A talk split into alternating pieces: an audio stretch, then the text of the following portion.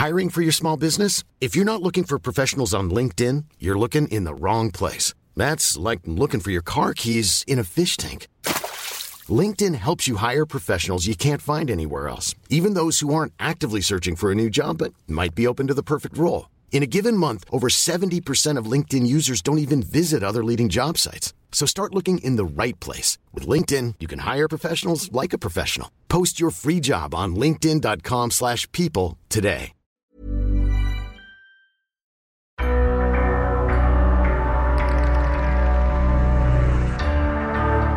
Estaba yo preguntándome, eh, Espi, Sí. si tú fueras inmortal, ¿a qué dedicarías tu tiempo? Que Pues no sé, inmortal, inmortal del todo, tío. del todo, no te mueres nunca. Pues es un poco aburrimiento, ¿no, tío? No sé. ya No estaba qué hacer, pensando, un Sergio. momento que dirás, "Pff, ¿Tú tendrías ganas de ser inmortal, Sergio? Yo tengo muchos podcasts que escuchar y muchos libros que leer Ah. todavía, macho. Pero Ah, llegará o sea un momento, que- tío, que te lo habrás sí. leído todo ya, y te lo habrás escuchado todo, Claro. Sergio, tío. No sé, al, al ritmo que Jess Wickas emite podcast, yo no sé si voy a ser capaz. Ya, no, a nosotros nos vendría bien ser inmortales para poder llevar este ritmo. Y Jesús, ¿tú querrías ser inmortal? Es que no lo veo claro. No, no, para nada. Ah. A mí me parece una maldición. Anda. ¿Tú te imaginas? O sea, cuando tú tienes la sensación de que no vas a morir, la vida no la disfrutas igual. no tiene valor. O sea, la disfrutamos plenamente el día a día porque sabemos que nuestro tiempo es finito. Si sabes que eres inmortal, pff, bueno, la, tomas las cosas con, con otra forma. Aunque tengas muchísimo tiempo para leer muchos libros, incluso los libros te aburrirán, las películas te aburrirán, eh, los amantes te aburrirán, todo eso te aburrirá. Yo creo que lo bueno que tiene la vida, y eso es lo que nos envidian los dioses, es que somos efímeros, que somos mortales y que al final hay que aprovechar la vida porque eh, es, es un pequeño soplo, estamos de paso. maestro, macho, siempre va. ya porque no mejoramos esto. Buscamos los límites de la ciencia, el futuro de la tecnología, el alcance de la mente humana. Esto es Mindfacts. Bienvenidos a Mindfax, donde cada semana buscamos los límites de la ciencia, de la tecnología y de hasta dónde, cuándo puede llegar la vida humana.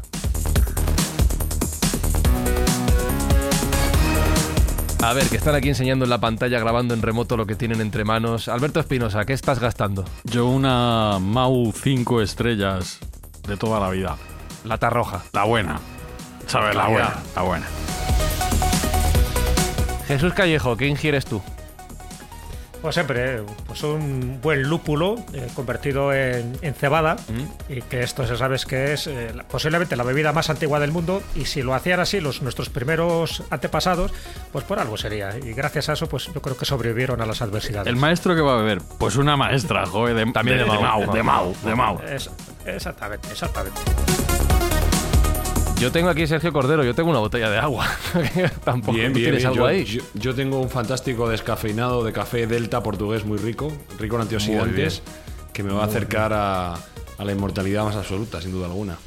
Y para la gente que por desgracia no está teniendo estos recursos que tenemos ahora nosotros mientras grabamos, ¿qué es lo que hacemos aquí en Mindfax, Sergio? El bien, básicamente, así, en pocas palabras. Hacemos el bien, ayudamos a un mundo, que, el mundo sea un poquito mejor, aunque ahora estamos en horas bajas en general, pero gracias a las escuchas de los oyentes y a todo el apoyo que recibimos, estamos eh, recaudando donaciones para la im- impro acción de Chef José Andrés en Ucrania, World Central Kitchen, que está dando de comer a toda esa gente que lo está necesitando y nosotros vamos a recaudar fondos para echarle una mano.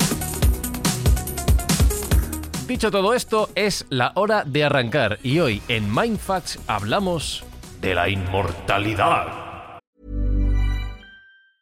Many of us have those stubborn pounds that seem impossible to lose, no matter how good we eat or how hard we work out. My solution is PlushCare. PlushCare is a leading telehealth provider with doctors who are there for you day and night to partner with you in your weight loss journey. They can prescribe FDA-approved weight loss medications like Wagovi and Zepbound for those who qualify. Plus, they accept most insurance plans. To get started, visit plushcare.com slash weight loss. That's plushcare.com slash weight loss.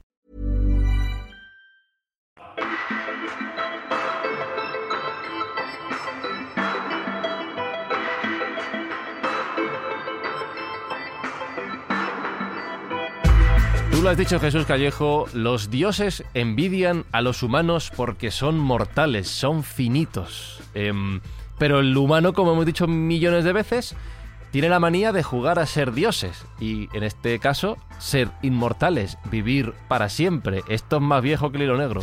Totalmente. Claro, eh, el ser humano quiere vivir más. Y fíjate que ahora tenemos una cierta longevidad, ¿no? una, una, esperanza de vida que ya quisieran nuestros antepasados, ya no te digo de la Edad Media, del siglo XIX, ¿no? Pero aún así, siempre queremos vivir más porque nos sabe a poco, ¿no? Bueno, queremos vivir más los que disfrutamos con la vida. Por desgracia hay gente que la vida se le hace demasiado larga. Pero bueno, desde siempre se ha buscado métodos, métodos naturales, artificiales, para intentar alargar esa vida. Los métodos naturales están claros, es a través de una buena comida, una buena alimentación, incluso vivir a grandes alturas. Se sabe que aquellas personas que viven a ciertas altitudes, por ejemplo, se ha demostrado en Japón, Ecuador, incluso en las Alpujarras, donde la gente vive algo más. Pero pero claro, cuando no se dan esos elementos naturales, la comida, el agua, en fin, eh, un buen oxígeno, pues hay que buscar métodos artificiales. Y aquí es donde entra un poco pues toda esa farmacopea, todos los pícaros alrededor de esas sustancias que te dice que te prolongan la vida, esos elixires de la larga vida. Y ahí, bueno, pues no solo la literatura, sino también la tradición, incluso eh, la magia, pues nos provee de distintos elementos a base de, muchas veces del oro, por ejemplo, dentro de la farmacopea china, pues decía que el oro es una sustancia esencial cuando tú la ingieres, cuando tú la bebes, para alargarte la vida. Se pensaba que el oro, pues eso, es un metal puro y, y, que te dinamiza la vida.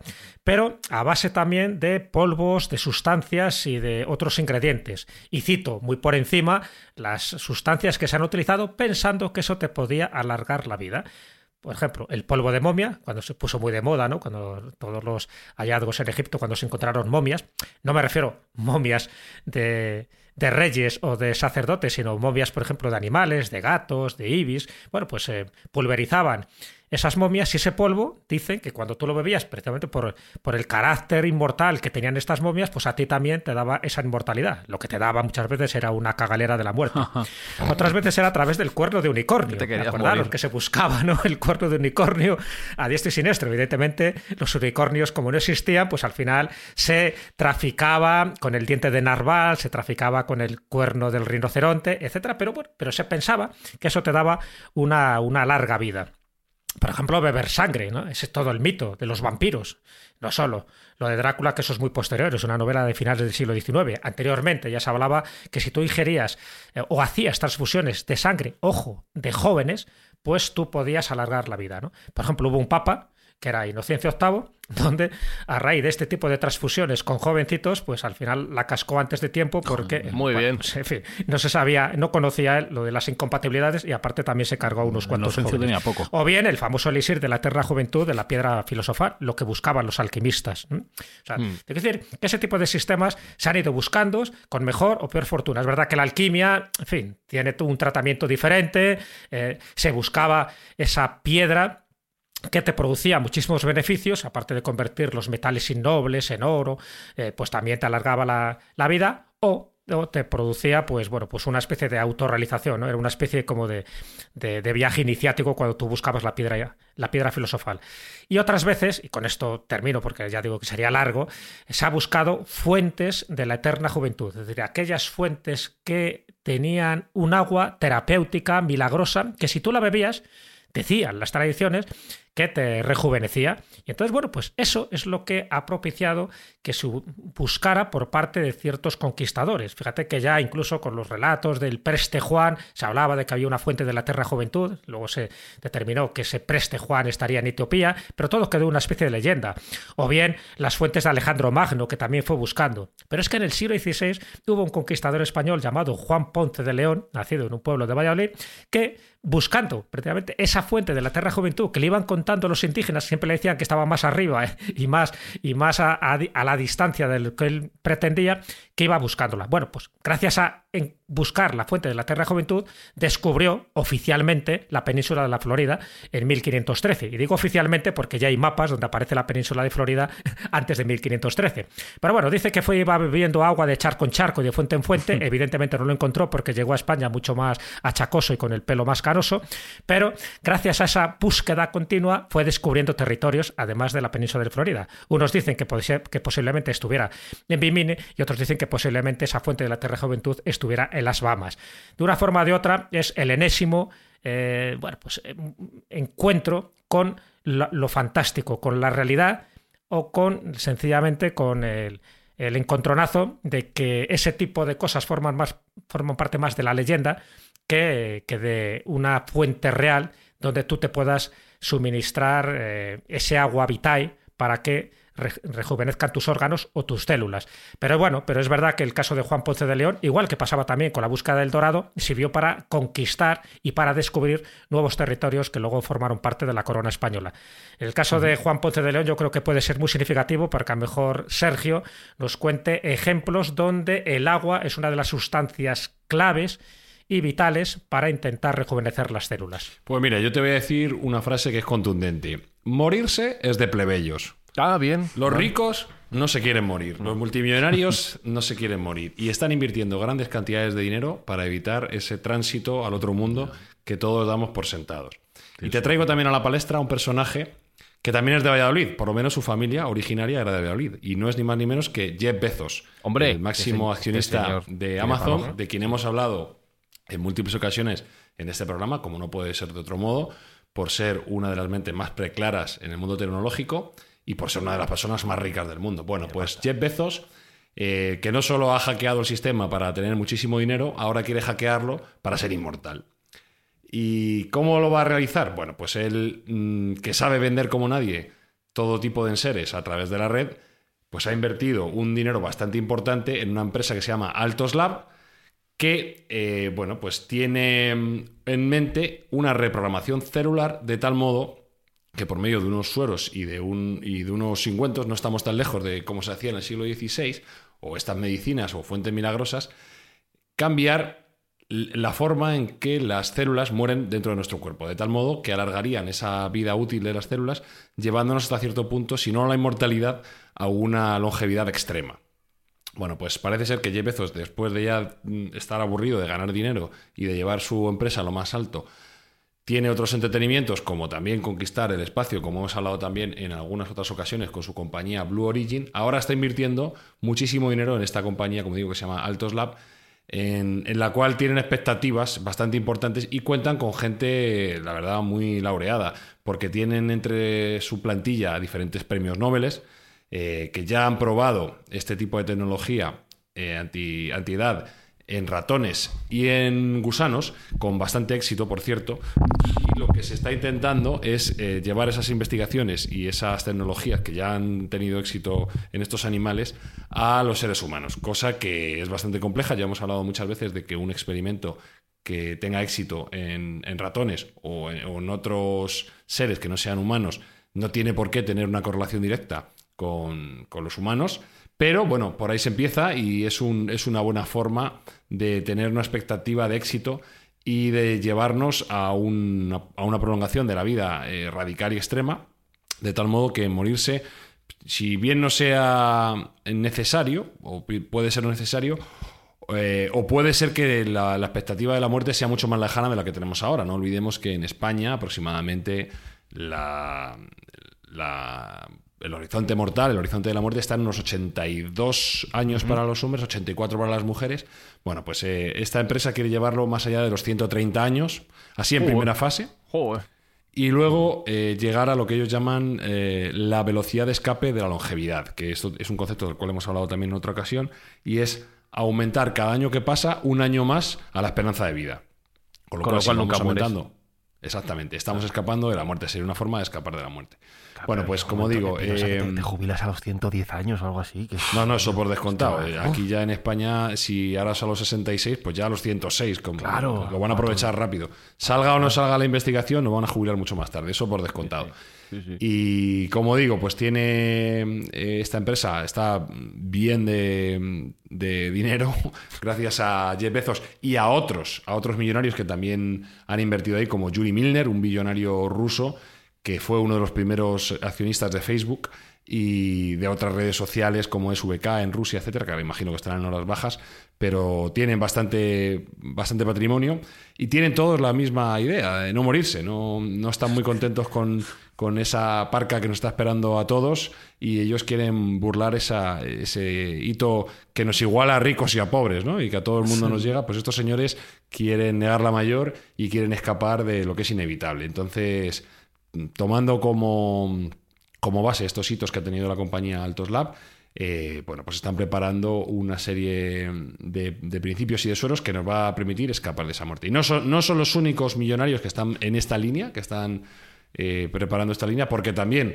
otros de nuestros millonarios favoritos, como son Larry Page y Sergey Brin, no olvidemos fundadores de Google, también tienen su empresa de longevidad extrema y también tienen eh, en mente el escapar de, la muerte a, corto plazo. En este caso su empresa se llama Cálico.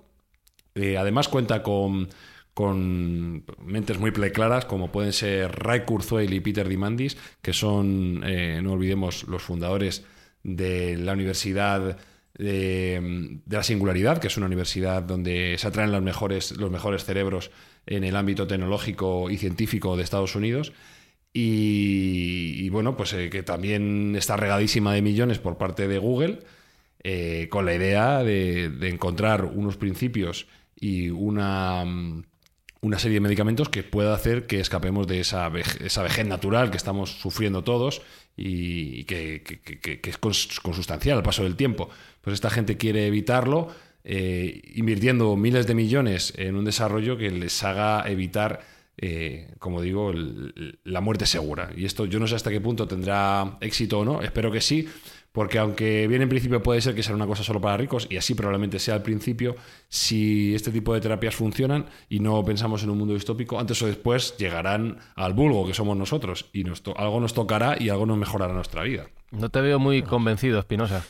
No sé, es que me parece el colmo de la mezquindad, de la codicia, del absurdo de esta gente, porque en el fondo lo que quieren es, como tienen tantísimo dinero eh, y no tienen vida para gastárselo, quieren vivir eternamente para poder disfrutarlo, y en vez de usar ese dinero para mejorar el mundo actual y, compartirlo con, con, el resto de, de sus congéneres de especie. O sea, me parece de verdad sea, vomitivo. Porque esto no está pensado para mejor, como está diciendo Sergio, no, no porque Sergio siempre, tío, siempre tiene ese pensamiento buenista no buenista, pero siempre positivo y tal. No, esto para compartir, ¿qué coño con la humanidad? Esto para cuatro, que son los que van a vivir eternamente y el resto ah, se nos seguirán azotando y les estaremos dando nuestro dinero para que, para que sigan ahí eternamente en el poder. Bueno, yo no tengo un pensamiento buenista, yo tengo un pensamiento económico puro y duro. Piensa en un mundo de 8 o 10 mil millones de personas que no van a morir, ¿en cuánto crecería el mercado? Estaríamos hablando de que la gente gastaría muchísimo más dinero si no se muere. Con lo cual a esta gente le puede llegar a interesar que la gente no se muera. Hasta que sí, pero espero, que hayamos encontrado otro planeta o la forma de largarnos, porque en este no cabemos ya más. Eso es una de las cuestiones que vamos a dar luego, porque es otra de las vías de escape. Pero también debo decirte, Alberto, que no todos los billonarios piensan igual. Hay un ejemplo claro de, a mí, a mí me parece, de mentalidad un poco menos egoísta, que es la de Bill Gates. Bill Gates eh, viene a criticar todo este tipo de movimientos, todo este tipo de inversiones en estas empresas, diciendo que le parece muy egocéntrico el pensar en la inmortalidad, resolver el problema de la inmortalidad cuando no hemos resuelto ni siquiera la malaria y otras infecciones, ni siquiera el agua potable llega a todos los seres humanos de la Tierra, con lo cual, bueno, aquí sí que me parece que Bill Gates tiene eh, los pies en el suelo y considero que su pensamiento es mucho más humano que el, que el del resto, ¿no? Es que bueno, a lo mejor si, todos si todos esos recursos se, se canalizaran en, luchar contra el cáncer, por ejemplo, mm, quizás lo erradicábamos. Sí, sí, definitivamente. Bueno, pero fijaros un poco también la, la trascendencia psicológica que tiene esto que ha comentado Sergio. A ver, eh, estamos hablando de los millonarios, eh, de los eh, potentados, de los que lo tienen todo. Y cuando alguien lo tiene todo, imaginaros, lo que no quiere es ser igualado por la muerte como un plebeyo, como un villano o como un ser, en fin, de, las otras latitudes en las que no se quiere parecer un millonario. ¿No sabes lo que quieren comprar, Jesús? Lo, lo único que no pueden comprar, el tiempo. El tiempo. A eso me refiero. Es que eso le pasaba a los emperadores romanos, les pasaba a los emperadores chinos. O sea, tú imagínate, porque antes todavía era como mucho más llamativo. O sea, antes este tipo de gente, y te, pongo el ejemplo de, de Qin Shi Huang, ¿no? Por ejemplo, ya sabéis, el primer emperador, eh, el que unifica a mm. China, el que hace la muralla china, el que hace tantas y tantas cosas. Estoy hablando del siglo III antes de Cristo. Este hombre tenía el poder sobre la vida y la muerte de todos sus súbditos. Es un hombre que lo tenía absolutamente todo. Y sin embargo, él sabe que va a llegar un momento en que va a morir entonces tú ponte en su mentalidad, dices que yo voy a morir igual que a cualquiera que yo señalándole con el dedo le voy a cortar la cabeza, yo voy a morir, yo no quiero morir. Entonces lo que él hace, y estoy hablando del año 210 a.C., él se va a China, a la China más oriental, manda unos mensajeros a lo que se llamaban las Islas de los Inmortales para que encuentren el remedio de la eterna juventud, para que encuentren a esos inmortales y les den el secreto para que él, él personalmente pueda seguir viviendo, porque no se quiere parecer a esos súbditos suyos que mueren o que él directamente les manda a ejecutar. Bueno, pues algo parecido está ocurriendo con estos grandes millonarios. O sea, un millonario que ahora mismo puede tener todo, es decir, con, con un deseo, con un chasquido de sus dedos puede coger eh, su barco, su avión, ir a cualquier parte, comer lo que le dé la gana y acostarse con el que quiera y tener pues 400 eh, casas si quiere al día siguiente. Entonces, el que llegue el momento de la muerte, para él, es algo como como, como que le repele y necesita, necesita encontrar un remedio para alargar más su vida, pero no, pero no tanto para seguir haciendo sus historias y sus negocios, sino sencillamente para no parecerse al resto de los mortales. O sea, cuando un multimillonario se compra un yate, no se compra un yate, se compra el yate su yate. Cuando se compra un avión, no se compra un avión cualquiera, se compra el avión, su avión, y lo personaliza. Y cuando llega el momento de morir, no quiere morir, quiere seguir viviendo porque no quiere parecerse al resto de la gente que él considera que están por debajo de su categoría. Hay algo que va más allá. Hay algo que va más allá. Podrán comprar el yate, podrán comprar el avión, podrán comprar la isla, podrán comprar la vida eterna pero nunca podrán comprar Mindfast. Bueno, sí, sí, mira, Mindfast tendría. Un patrocinador vendría bien. Si alguien tiene dinero por ahí, por favor, un, patrocinador, por favor, un patrocinador.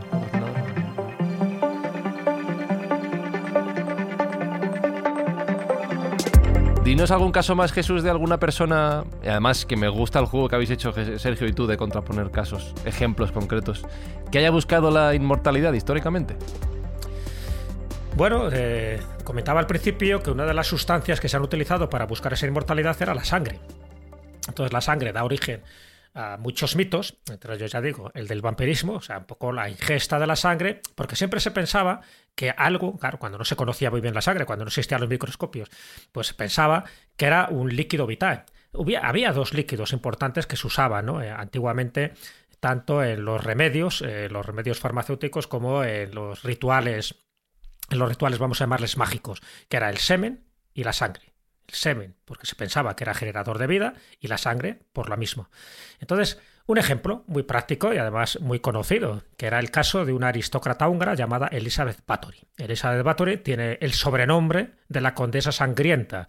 ¿Por qué? Por dos razones principales. Primero, porque creo que está dentro del libro Guinness de los récords como la persona que más asesinatos se le adjudican. Estamos hablando de 650 mujeres o niñas que llegó a justiciar, no se llegó a demostrar esa cantidad, pero que, llegó, que desaparecieron y que de una forma o de otra estuvieron implicadas en el castillo de Elizabeth Bathory. ¿Para qué? Pues sencillamente porque ella pensaba, bueno, ella estaba rodeada también de una corte de hechiceros y de magos, entonces le decían que no tanto el beber esa sangre, pero sí el bañarse en la sangre, ojo, de mujeres vírgenes, porque considera que la sangre virginal es mucho más pura y mucho más beneficiosa que la sangre de una mujer, ¿no? Que no sea virgen, pues lo que hacía era coger a estas doncellas, las engañaba, les decía que iban a servir a su castillo, evidentemente nunca se las volvía a ver. Y aparte de distintas torturas, aparte de vejaciones y de prácticas sexuales aborrecibles, lo que hacía es que luego las metía como en una especie de jaulas donde prácticamente se las exprimía para que esa sangre que goteaba ella se pudiera bañar en esa sangre y pensando que con esa sangre ella se rejuvenecía. Un poco también lo que se decía de Cleopatra cuando se bañaba en, leche, de, burra, ¿no? Que también, bueno, pues, en fin, por lo menos lo que hacía era ordeñar a las burras. Pero unas cuantas, no ¿eh? unas pocas, ¿eh? Y, unas cuantas, pero, pero, que Cleopatra podía podía. ¿eh? ¿Por qué lo hacía? Porque podía. Bueno, en el caso de Elizabeth Bathory, que efectivamente ya escandalizó también a, sus familiares y fueron ellos precisamente los que pusieron eh, pues la voz en grito para que se acusara y se enjuiciara a esta mujer y luego se demostró cuando llegaron a su castillo, pues os podéis imaginar un espectáculo dantesco no solo con los cadáveres, sino bueno, con las torturas que se hicieron a estas mujeres. Ya te digo, se llegaron acreditar en ese juicio hasta 650 mujeres, siempre mujeres, porque los que buscaban a ese tipo de sangre. Por lo tanto, es un uso indebido, un uso maléfico y totalmente perverso de la sangre, pero en este caso es un caso ejemplo. Fíjate que, que, un antecedente suyo era Black Tepes, pero Black Tepes, a pesar de que era un psicópata que ejecutó a muchísima gente, nunca llegó a utilizar la sangre, nunca la llegó a beber ni a bañarse en ella para rejuvenecerse. El mito que luego se utilizó por Bram Stoker utilizando un poco el referente de Black Tepes, se le puede utilizar como referente a la hora de asesinar, pero nunca de beber la sangre. Sin embargo, pues un aristócrata posterior a Black Tepes como era Elizabeth Bathory, pues sí que, porque ella muere eh, al final, acaba muriendo de la forma también un poco atroz, ¿no?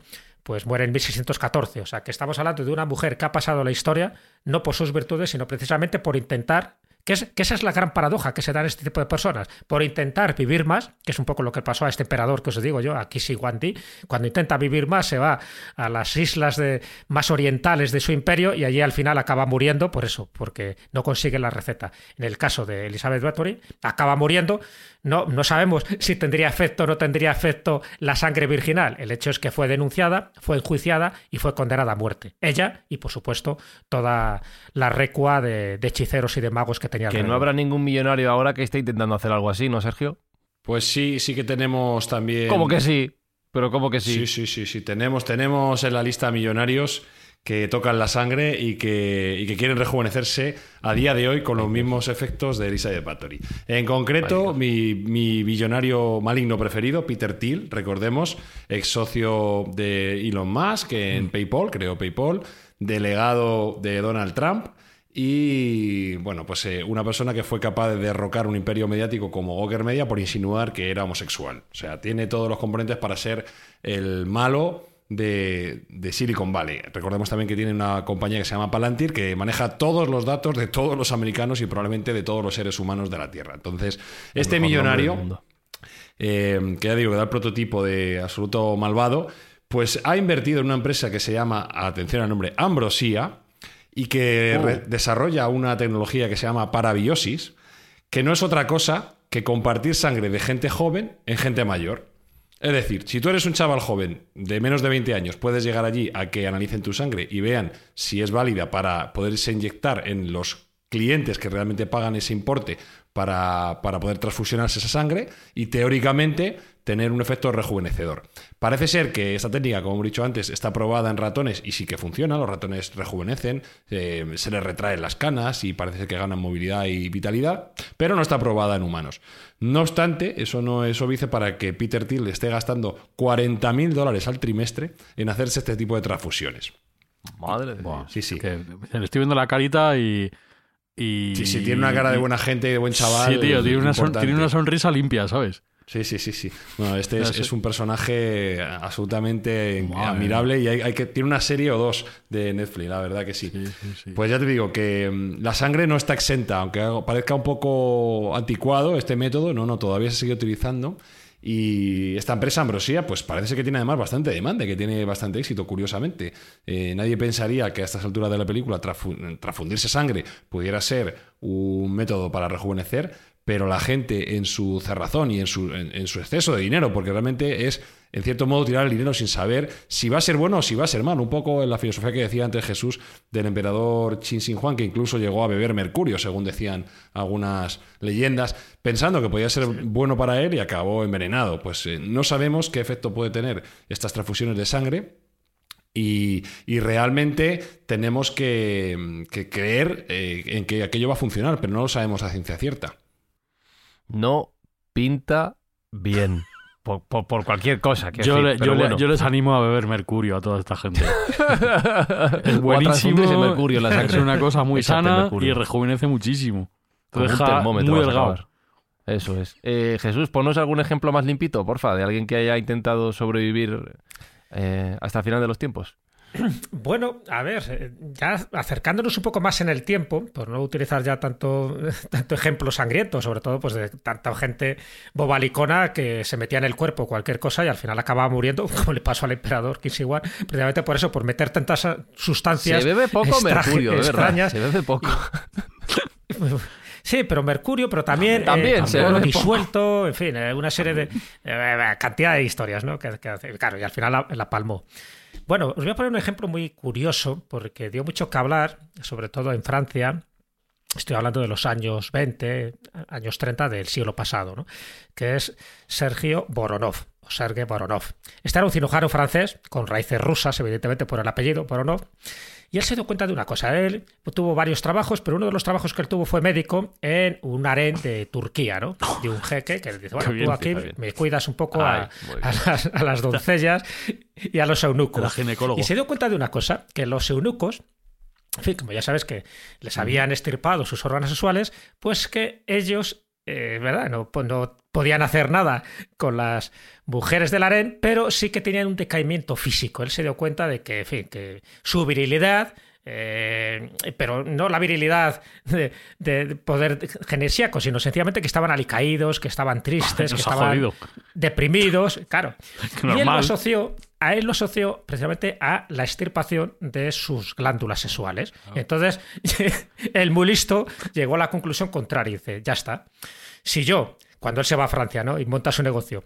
Si yo lo que hago es hacer trasplantes de glándulas de testículos de monos, claro, porque ya de personas era un poco ya más ilegal y más amoral, pero de monos, y hago ese trasplante a personas humanas que ya tienen una cierta edad y que por supuesto son ricos para permitirse esta operación, pues vamos a ver qué ocurre. Y efectivamente, el vamos a ver qué ocurre es que tuvo bastantes éxitos. Y de hecho, si tú, si miráis ahí en internet a Sergei Boronov, veréis que hay muchas fotos de sus pacientes del antes y el después de antes, antes de estirparles los, vamos, no de estirparles, de, injertarles glándulas de testículos de monos y eh, cómo rejuvenecían según él. Uno de los que se, se prestó a esta cirugía fue Anatole France. Anatole France era un gran escritor francés, por cierto, premio Nobel de Literatura en 1908, y según él, pues dice que bueno, que rejuveneció y que por fin pudo otra vez yacer con su mujer, que parece que ya llevaba unos cuantos años sin, sin hacer sus obligaciones maritales. Bueno, pues me refiero que, que, esto ahora mismo pues es, bueno, es rechazable ¿no? por cualquier médico ¿no? y por cualquier colegio de medicina, bueno, pues entonces estuvo como muy, muy en boga y que había una lista de clientes que estaban deseosos de someterse a la operación de Sergei Boronov para que le hicieran un trasplante de glándulas de testículos de mono. Ojo, hombre, no vas a coger a cualquier mono, claro. cualquier mono, mono bueno, claro. No valía cualquier mono, tenía que ser monos cinocéfalos y tal, y, y someterse a esa operación. Entonces, bueno, pues hay tenéis un ejemplo de, evidentemente, pues no, no vivían mucho más. Bueno, Sergio Boronov, que él no se sometió a esa operación, pero él llegó hasta los 85 años, o sea que, bueno, algún tipo de tratamiento debía tener para llegar a esa, esa edad. Pero evidentemente ninguno de sus pacientes llegó o pasó de esa edad de los 85 años. Por lo tanto, es un intento frustrado, pero que se busca ese rejuvenecimiento o ese alargar la vida a través de lo que él pensaba que el, problema estaba en la testosterona o estaba en estas glándulas por este tipo de operaciones, como pueden imaginar, solo se hacía hombres, o sea, las mujeres las dejaba al lado porque decía que esto no, no funcionaba para ellas. Pero para los hombres pensaba que todo estaba no en los radicales libres, como ahora se dice, que por eso envejecemos, sino que para él estaba en ese decaimiento sexual que por lo tanto había que rejuvenecerlo a través de glándulas bueno, eh, con buenas gonadas de, buenos monos. Estoy pensando, Sergio, si no tendrás algún ejemplo de millonario actual, ya no creo que vaya a, trasplantarse parte de los testículos de un mono. Me encantaría que fuera que sí, pero ¿hay algún millonario que tenga alguna técnica súper loca que digas Santo Dios, pero ¿cómo se le ha ido la cabeza a este señor? Bueno, hay que decir que Jesús con los testículos de mono me ha metido un gol importante. Ahí no, llego, no, tengo tal. Bueno, por cierto, y solo añado, John Brinkley, que fue otro médico que siguió sus pasos, pero en Estados Unidos, lo que hizo fue hacer trasplantes de testículos de macho cabrío, porque dice que eran mucho más eficaces. Ah, bien, mejorando la técnica, claro. La ciencia que evoluciona, que evidentemente. Sí, sí, sí, sí, Pero debo decir que yo tengo uno que tampoco está mal. Yo tengo uno que está dispuesto a morir para ser inmortal. Eso es imposible. O sea, ¿cómo? Quiero decir, mindfuck, venga, va. Sí, sí. Bueno, vamos a ver. Una de las técnicas que existen para intentar tener esa inmortalidad o alcanzar esa inmortalidad es la de la, descarga de conciencia. ¿De acuerdo? Sería una clonación eh, célula a célula o neurona a neurona de cuál es tu cerebro y harían una réplica digital exacta, ¿de acuerdo? Entonces, bueno, pues en principio eh, hay una compañía que se llama Nectome que tiene este concepto y parece ser que lo tiene bastante avanzado. Solo hay un problema y es que te tienen que matar primero. Mm. Porque Ahí- es un ahí veo- ve- procedimiento ve- en veo el algún cual- riesgo ahí, Sergio. Veo algún- No, no, riesgo ninguno. Sabes, lo que hay. Ya, O sea, ya, ya. Bueno, Sabes te que matan, vas, pero salvando, ¿no? Me imagino que salvando por lo menos tus neuronas cerebrales. Te tienen que matar, te tienen que abrir eh, la cabeza, te tienen que abrir el cerebro y luego eh, ir mapeando tus neuronas eh, una a una para hacer una copia digital exacta. Y se supone que así van a ser capaces de descargar tu conciencia a una copia digital que va a estar en un superordenador. No lo veo, Estoy ¿eh? a, fa- estoy a favor de esto. Aparte, para a mayores, Y de beber mercurio. Sí.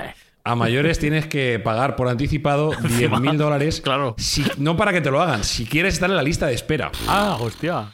O sea, tienes Claro, que pagar si- 10 mil si- dólares para que te maten Si eso y no- luego tener la posibilidad de que tu, Claro. de que tu conciencia sea descargada y seas un ente no biológico, un ente digital inmortal. Bueno, pues tenemos millonarios dispuestos a pagarlo y gente... Si no sale bien, te devuelven el dinero. o cómo? Si no sale bien, no sé si le devolverán el dinero a tus herederos, pero desde luego a ti poco te pueden devolver ya. Ay, Dios. Bueno, pues una tenemos una persona que se llama Altman, redondo. Sam Altman, que es un, un inversor de fondos privados muy exitoso, presidente de E Combinator, Y Combinator, que entre otros ha invertido en Facebook, Apple, Google, eh, Airbnb, Cabify, bueno, un montón de compañías. No tiene problemas para llegar a fin de mes. Y ha dicho que, mm, que él ha, pagado ese dinero ya para ser uno de los clientes de Nectome y que se va a someter a este procedimiento que garantizan la muerte absoluta, porque el propio presidente de la compañía de Nectome eh, ya, ya anticipa que el, que el proceso es 100% fatal. O sea, estás pagando para que te maten. Claro. Te, te garantizan la te muerte maten, absoluta. Es- efectivamente. me, me parece maravilloso. Yo quiero pensar que esta gente tan inteligente va a esperar un poco, no lo va a hacer pasado mañana, ¿sabes? Sino ya cuando esté a lo mejor en las vísperas de la muerte, pues es como cuando, cuando igual se lo plantean. Pero ya te digo que tiene bastante demanda este tipo de empresa. Debe ser que su procedimiento, eh, hay mucha fe en él. Pregunta sería por lo que acabas de decir. Tú imagínate que en las vísperas de la muerte tienes Alzheimer, por poner un ejemplo. Si te escanean un cerebro enfermo de Alzheimer, hemos hecho un pan con unas tortas. Bueno, se supone que si son capaces de clonar tu cerebro, serán capaces de curar ese Alzheimer también. Y a lo mejor no te lo curan en físico, pero te lo curan en la copia digital. Adiós. No lo veo, ¿eh? Claro, es como depurar un código fuente de Ya, un programa. entiendo. Sí, sí, sí, hacer un debug de, de un programa, pues lo hacemos con tu propio cerebro. Mm. Entonces, eh, bueno, pues parece ser que, que esta compañía tiene bastante demanda y como decimos siempre, pues no es para cualquiera, porque solo 10.000 dólares para que te pongan en lista de espera, no quiero pensar cuánto puede costar el procedimiento completo. Mm. Pero es una fórmula más y una forma distinta para poder eh, ser inmortal y tener, eh, liberarse ya no solo de la muerte, sino de la presencia física, vivir en una entidad digital que no está sujeto a las leyes de la física, lo cual me parece harto interesante. Yo como negocio lo veo, Espi, incluso mejor que la funeraria. Se han adelantado a Tío, ellos. pero que escúchame, que es un negocio redondo que te. O sea, de primeras te sueltan 10.000 pavos para la lista de espera. Luego le Y luego matas. te, pa- te pagan, le matas, si, que- si no tienes que dar resultados. Claro. es que, que verdad. Además firmará, ¿no? Me Claro. imagino que firmará un documento eximiendo de responsabilidades. Claro, tío. un- con- Eh, está- Desde está- luego, reclamaciones no van a tener. No, Claro, no, desde de luego. Está- estaba pensando Jesús, eh, por poner un, un último ejemplo, que me imagino que habrá algún caso de estos, tanto histórico como actual. Lo de congelarse, eh, ¿es verdad o no? ¿Eso funciona para ser inmortal o para volver a revivir en el futuro? Porque no Está Walt ser Disney, que está Walt tal. Disney congelado, tío. ¿Está, está Walt Disney Eh, congelado? Sí. Es leyenda urbana que se ha des- ya se ha desmentido. Se ha desmentido hace tiempo. Pero hay unos cuantos que están congelados por ahí. Si queréis, decimos algunos nombres de famosillos. A ver. Pero no, no, en la antigüedad a nadie se le ocurría pensar que congelándose eh, iba a vivir más. Esto es algo muy moderno, eso es algo mucho que tiene que ver con la, lo que se llama técnicamente la criogenización. Sobre todo fue la Fundación Alcor. La que lo puso de moda hace unos cuantos años en Riverside, en California. Y, y era congelar, pues eso, congelar cuerpos, cuerpos, bueno, cuerpos y a veces cabezas. O sea, lo que te decía es que luego la cabeza eh, tú la implementabas luego en, en otro cuerpo mucho más joven, pero siempre y cuando pues hubieras encontrado el remedio a la, a la enfermedad por la cual murió. Y estamos hablando de quirogenizar y Eso nitrógeno ya lo líquido. predijo Futurama. Claro, efectivamente, Futurama ya se establece. Y es eso, meter, meter la cabeza o meter el, el cuerpo en nitrógeno líquido a 196 grados bajo cero, ni más ni menos. No, antiguamente, ya te digo, ese sistema no lo hay, ya te digo, se buscaba, sobre todo lo que se buscaba era no congelarte, porque la gente sabía que cuando te congelabas ya no volvías a la vida, sino era ingerir, ingerir sustancias. Eso es lo que más se ha utilizado en el pasado. Y por poneros un último ejemplo, pero un último ejemplo que todavía a día de hoy se sigue utilizando, que es la triaca. ¿Habéis oído hablar de la triaca? No, no. La triaca es un, o era, un polifármaco, me refiero a que era, bueno, pues es una especie de potingue con multitud de ingredientes, se habla hasta de 65 ingredientes diferentes, para eh, preservar eh, tu salud de cualquier enfermedad eh, de todo tipo, ¿no? Incluso a veces de envenenamientos o de, o de los malos espíritus, porque ya sabes que antes también la parte de la magia y la parte de la medicina estaba como muy unida. Y bueno, pues esas triacas estuvieron muy popularizadas durante bastante tiempo, sobre todo en la época antigua, había un rey, el rey de Ponto, que era Mitrídates, Mitrídates VI, que es el que la puso de moda. Mitrídates VI, él murió en el siglo I antes de Cristo y él estaba obsesionado de que le iban a matar, que le podían envenenar, entonces se tomaba una triaca hecha por sus médicos de confianza, que estaba basada en eso, en 65 ingredientes que se tenía que elaborar durante 40 días y que solo tenía acceso él, evidentemente, y su familia, ¿no? Su familia real. Eh, ¿Qué contenía esta triaca? Que luego se popularizó con otro tipo de ingredientes. Pues tenía muchísimo, ya digo que hasta 65, pero básicamente había dos que son los que le daban un poco su sustancilla, ¿no? Que era la carne de víbora y por otra parte el opio. Aparte, ya digo, de, otros ingredientes más o menos eh, relacionados con el mundo de la naturaleza, como era el cardamomo, por ejemplo, el anís, la raíz de genciana, eh, bueno, semillas de zanahoria de Creta, mirra, etcétera, etcétera, ¿sabes? Pero sobre todo era la carne de víbora y opio. Se puso tan de moda la triaca, porque bueno, él no le funcionó, al final acabó muerto, como os podéis imaginar, Mitrídates, pero Nerón también quería una triaca parecida y se hizo la, la triaca de Andrómaco, que era su, su, médico personal y que se llamaba la triaca magna. Entonces, lo que va variando son los ingredientes, pero ya digo que esto luego se ha popularizado, pues os acordáis, por ejemplo, en el viejo oeste, cuando te vendían ahí el famoso elixir, pues que, te, que tenían multitud de ingredientes, casi siempre relacionados con el mundo animal o con el mundo vegetal. Bueno, pues eso es lo que se utilizaba pensando, y además eran carísimas, os podéis imaginar que este tipo de, de, ungüentos y de bebetizos eran carísimos, solo estaba accesible pues, a los grandes nobles, reyes, emperadores, pero se ha seguido utilizando hasta el día de hoy. Otra cosa es que los ingredientes funcionaran. Bueno, en el fondo, si os dais cuenta, hay ciertas bebidas que están basadas básicamente en, lo, en, multitud de elementos vegetales que se consideran que son terapéuticos. Por ejemplo, el verbú. Si, si miráis un poco la receta del verbú, que hay una, hay una parte que es maravilloso, todo maravilloso. Esto no tiene nada malo. Y entonces está un poco basada eh, ligeramente y sobre todo en cuanto a, inspiración, está basada en estas triacas. Es decir, es utilizar varias plantas terapéuticas, unirlas en las proporciones adecuadas, tú la bebes, tiene un sabor dulzón que además de, tener un alto grado etílico, dice que también te cura determinadas enfermedades. Bueno, pues todo está basado en eso, en las famosas triacas. Mm, pues eh, Sergio, yo le he dado a Jesús un poco de hielo y me ha devuelto una copa. No sé si tienes alguna receta por ahí parecida de algún millonario. Bueno, hay una última fórmula para escapar de la muerte y es que todo lo que hemos estado comentando antes, congelarse, tomar bebedizos, buscar la medicina, está muy bien siempre y cuando tengas una tierra a la que aferrarte. Si no hay tierra, nada de esto no vale de nada. Entonces, algunos billonarios están invirtiendo mucho dinero en escapar de la Tierra, por si acaso cae el meteorito, por si acaso cae la bomba nuclear, por si acaso el cambio climático va más rápido de lo que pensamos.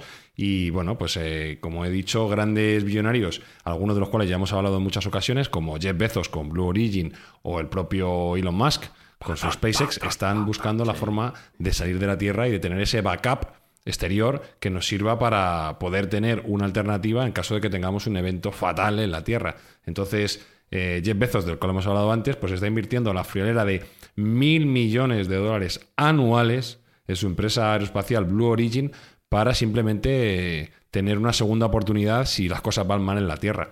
Y Elon Musk, ya sabemos todos lo que está creando con SpaceX, con éxito tras éxito, en el caso de reutilización de cohetes, en el caso de una próxima nave, una base lunar y la nave que va a llevarnos a Marte. Entonces, teniendo en cuenta que los los tiempos que se están manejando para este tipo de proyectos están a 5 o 10 años vista, eso podría ser una buena forma de empezar una posible nueva vida en el caso de que hubiera un evento fatal para la Tierra, con lo cual, bueno, pues es una forma de escape también de la muerte desde otro ángulo.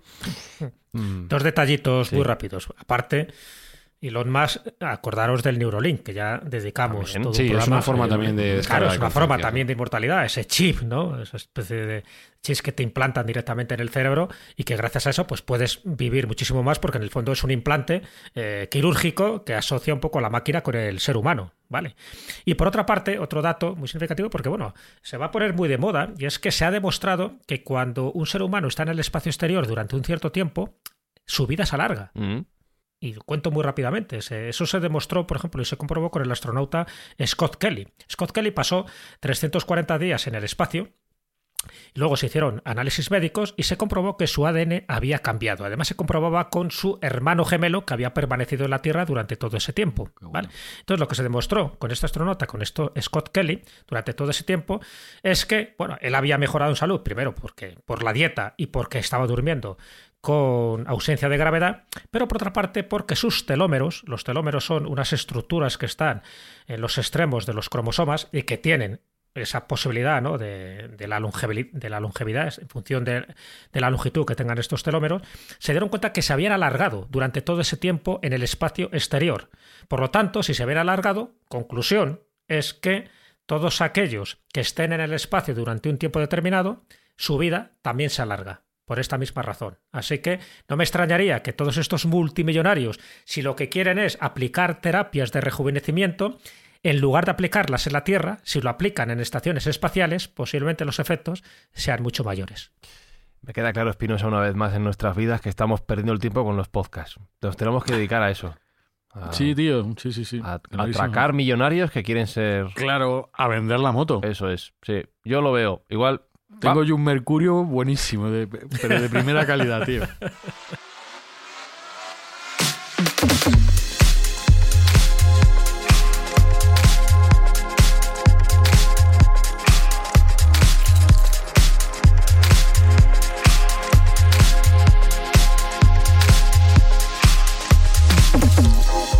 lo vendemos al peso, Espinosa. Mercurio para todos. con Mercurio, tío. Claro que sí. Y le hacemos la triaca máxima. Que conste que la idea ha sido tuya, Jesús Callejo, ¿eh? por si alguien nos dice algo. Sí, sí, sí. Bueno, pero oye, hay que No. poner de moda la palabra triaca. Va- Vamos a comisión contigo, Claro. Jesús. Jesús también tenía una pócima de la eterna juventud que hacía él mismo en casa con una serie de Es- elementos. eso no lleva que mercurio. O, o daban la vida o te la quitaban, Eso, una de dos. eso. Ah, te digo yo. Sí, sí, pero como bien sabéis, la receta sigue siendo secreta. El famoso Genarín, ¿no? El Genarín, Genarín. famoso el león en su época. Y, y el. UCIs de varios hospitales. Y cuando hagamos este negociación del siglo, Sergio, comisión también será donada, por supuesto, como siempre en Mindfax, a ayudar a la gente que lo necesita. Hombre, habrá que ayudar porque no va a ser todo para nosotros, ¿no? Y que los demás no tengan nada. Como estamos ayudando ahora con las escuchas de nuestros oyentes que nos están echando una mano para recolectar importe y donárselo a la organización no gubernamental del chef José Andrés, que está haciendo una labor excepcional en Ucrania. Eh, y vamos a echarle una mano entre todos porque les hace falta, la verdad, esa gente lo está pasando mal y hay que echar una mano. Todo muere, queridos oyentes, esta edición de Mindfax también, pero en siete días nos volvemos a regenerar con un nuevo episodio. Besos, abrazos, saludos de Fran y Zuzquiza y hasta la próxima semana. Mindfacts llega cada semana a tus oídos a través de Spotify, Apple Podcast, Evox, Google Podcast o tu aplicación favorita. Búscanos en redes sociales. Somos Mindfacts.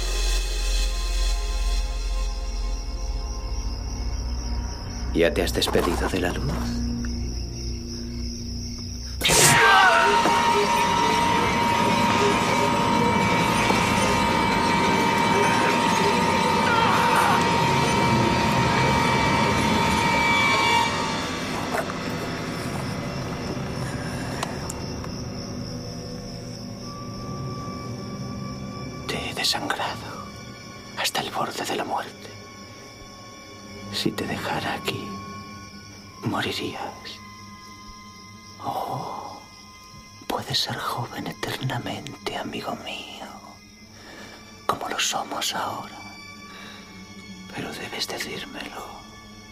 ¿Quieres venir o no? Sí. Sí.